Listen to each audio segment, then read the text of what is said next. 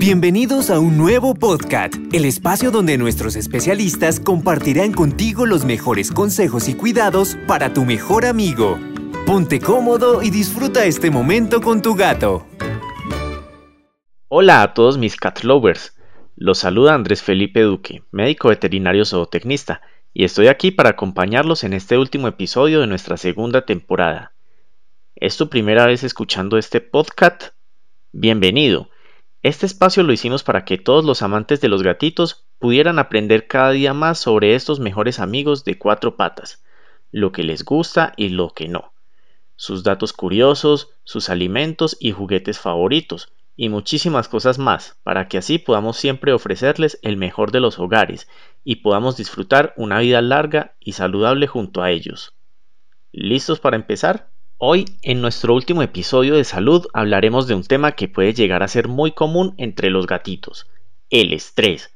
Te contaremos de sus causas, sus síntomas y qué puedes hacer para ayudar a tu mejor amigo en caso de que sufra estrés o ansiedad. Comencemos. Los gatos pueden ser criaturas muy sensibles y a menudo pueden sentirse ansiosos o frustrados por las cosas que suceden a su alrededor o por la forma en que las personas interactúan con ellos, Hoy te daremos algunos tips y consejos sobre cómo ayudar a tu gato estresado. Al evolucionar de una especie en gran parte independiente y solitaria, el gato doméstico puede ser muy bueno para ocultar señales de estrés o de dolor, porque instintivamente en su naturaleza esto lo convertiría en un objetivo más fácil para los depredadores.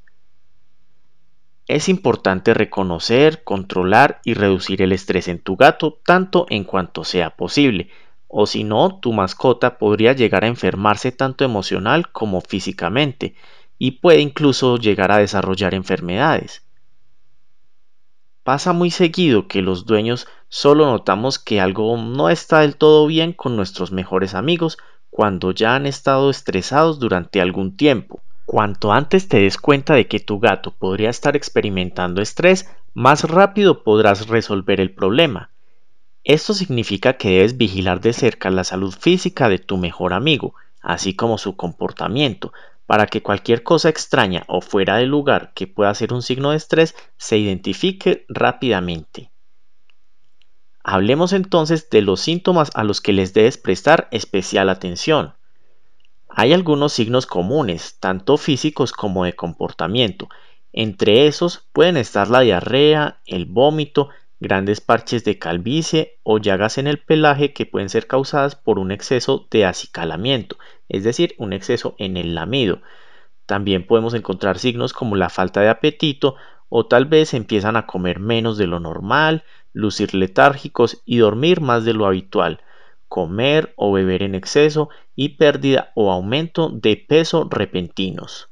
En cuanto a síntomas de comportamiento, es importante que puedas notar cualquier cambio notable en las rutinas habituales de tu gato, como por ejemplo ir al baño fuera de la arenera, de pronto lo hace detrás del sofá, debajo de la cama o incluso encima de la cama.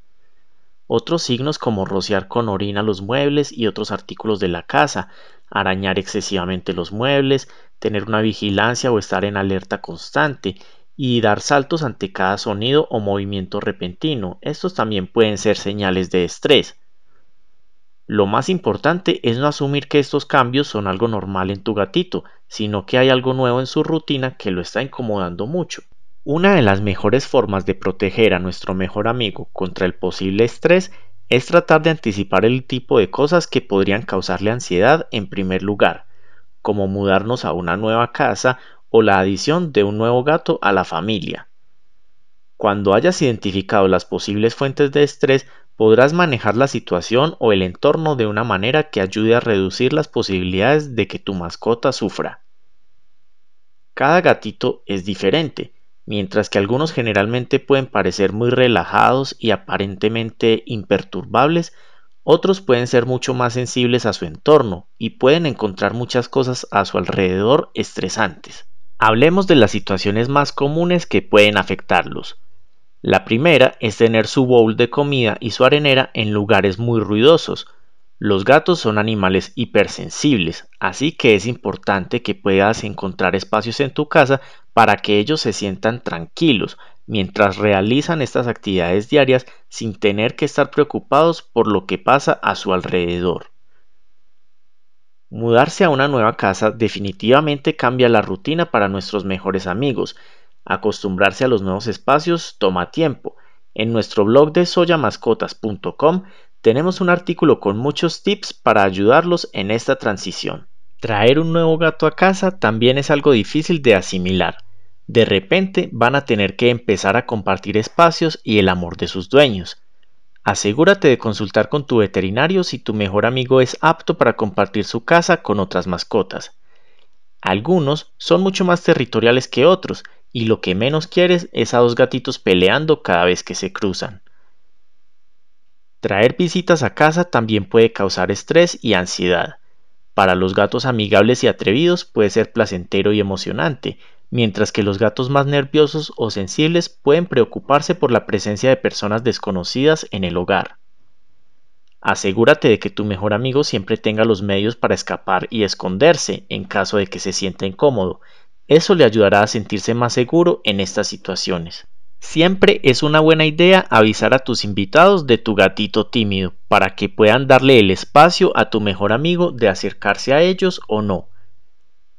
Es posible que ellos prefieran echar un buen vistazo antes de interactuar. A veces es mejor para tus invitados ignorarlos y dejar que el gato dé el primer paso.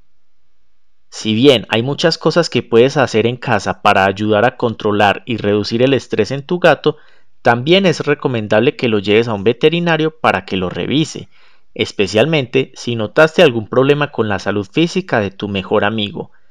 De esta forma podrán iniciar un tratamiento si es necesario para ayudarlo. Y con este último consejo nos despedimos de nuestra temporada de salud en nuestro podcast, un espacio que verdaderamente une amigos.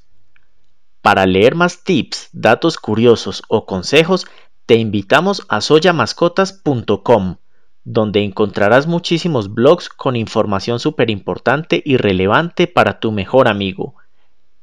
Puedes también encontrarnos como Nutrecat en Instagram y Facebook, donde constantemente hacemos grandes promociones en el alimento favorito de los gatitos y su arena. Como siempre, agradecemos tu compañía, tu tiempo y tu amor por los gatitos. Esperamos que hayas disfrutado este episodio y estos consejos. Nos vemos pronto. Gracias por escuchar nuestro podcast. Te esperamos en el próximo episodio. No olvides suscribirte y compartir estos consejos. Nutrecat, uniendo amigos.